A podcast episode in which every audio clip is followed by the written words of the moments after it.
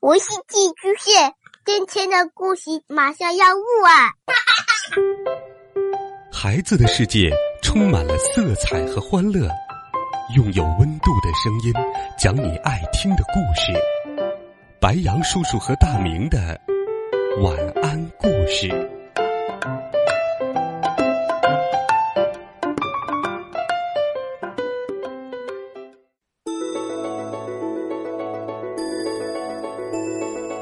小朋友们、同学们，大家晚上好！又到了白羊叔叔给你讲故事的时间啦。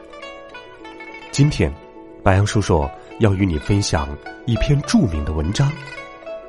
这篇文章是鲁迅先生所做的《闰土》。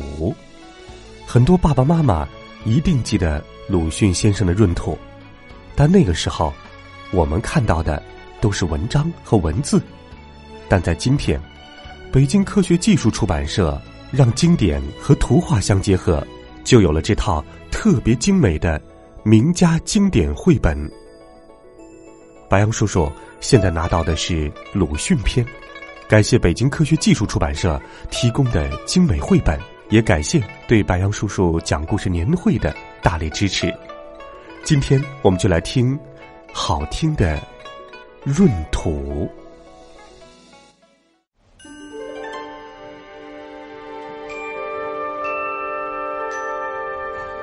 深蓝的天空中，挂着一轮金黄的圆月。下面是海边的沙地，都种着一望无际的碧绿的西瓜。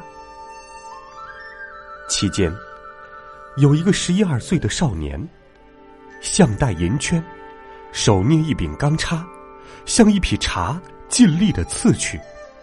那茶却将身一扭，反从他的胯下。逃走了。这少年便是闰土。我认识他时，也不过十多岁，离现在将有三十年了。那时我的父亲还在世，家境也好，我正是一个少年。那一年，我家是一件大祭祀的值年，这祭祀。说是三十多年才能轮到一回，所以很郑重。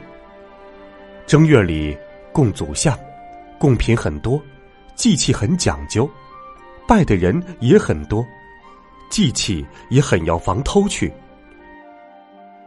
我家只有一个忙月，我们这里给人做工的分三种：整年给一定人家做工的叫长年，按日给人做工的叫短工。自己也种地，只在过年过节以及收租的时候来给一定的人家做工的，称忙月。忙不过来，他便对父亲说：“可以叫他的儿子闰土来管祭器的。”我的父亲允许了，我也很高兴，因为我早听到闰土这名字，而且知道他和我年纪相仿，闰月生的，五行缺土，所以。他的父亲叫他闰土，他是能装酱、捉小鸟雀的。我于是日日盼望新年，新年到，闰土也就到了。好容易到了年末，有一日，母亲告诉我，闰土来啦，我便飞跑的去看，他正在厨房里，紫色的圆脸，头戴一顶小毡帽。颈上套一个明晃晃的银项圈，这可见他的父亲十分爱他。他见人很怕羞，只是不怕我。没有旁人的时候，便和我说话。于是不到半日，我们便熟悉了。第二日，我便要他捕鸟，他说：“这不能，需大雪下了才好。我们沙地上下了雪，我扫出一块空地来。”用短棒支起一个大竹匾，撒下壁谷，看鸟雀来吃时，我远远的将附在棒上的绳子只一拉，那鸟雀就罩在竹匾下了，什么都有：稻鸡、角鸡、伯菇、蓝贝。听着闰土讲着，我于是又盼望下雪了。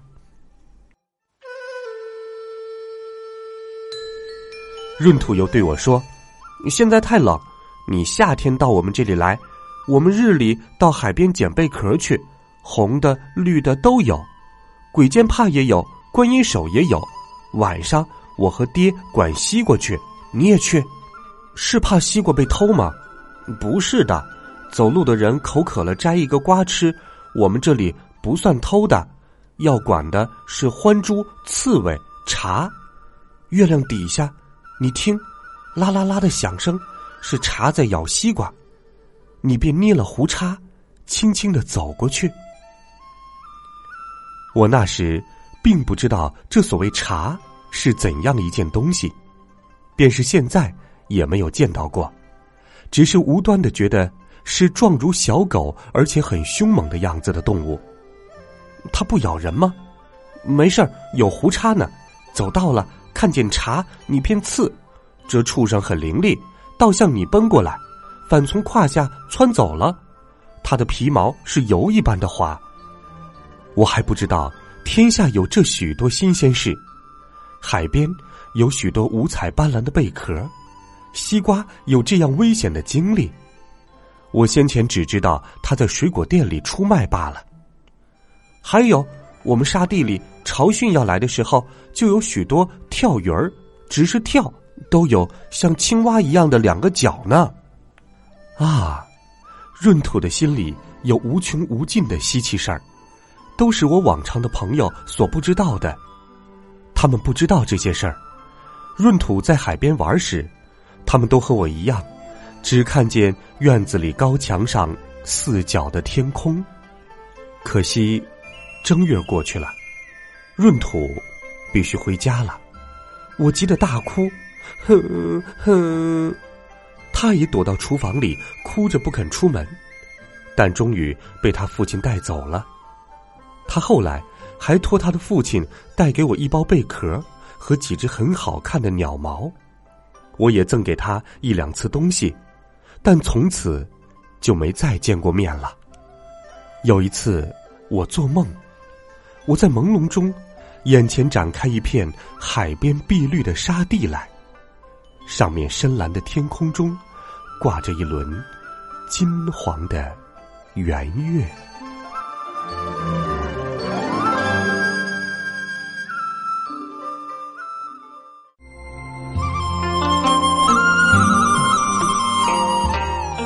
好了，小朋友们、同学们，这就是经典的。鲁迅先生笔下的少年闰土的节选，希望你能够喜欢。这本绘本的绘画家是潘川，这是一本绘画精美、文章经典的好作品。今天就与你分享到这里。欢迎在微信当中搜索“白杨叔叔讲故事”的汉字，点击关注我的公众微信号。欢迎你给白杨叔叔留言，我们明天见。晚安。